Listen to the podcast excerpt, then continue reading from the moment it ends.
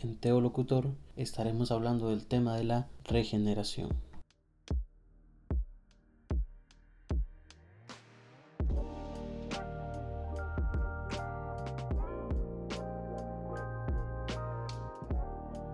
¿Qué es la regeneración? La regeneración es un concepto teológico importante en la Biblia que se refiere al proceso por el cual una persona es transformada espiritualmente y recibe una nueva vida en Cristo. La regeneración es descrita en la Biblia como un acto de gracia divina en el que Dios obra en el corazón de una persona para darle vida espiritual y la capacidad de creer en Jesucristo como Salvador.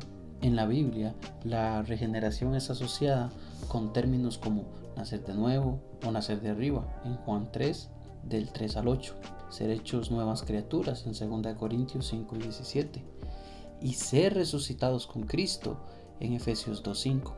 La regeneración se considera un acto necesario para la salvación, ya que solo aquellos que han nacido de nuevo pueden entrar en el reino de Dios.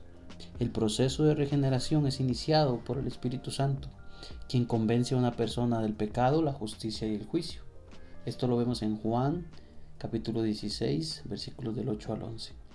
Y le da la capacidad de responder a la llamada de Dios y creer en Jesucristo como Salvador, según Efesios capítulo 2, versículos 8 y 9.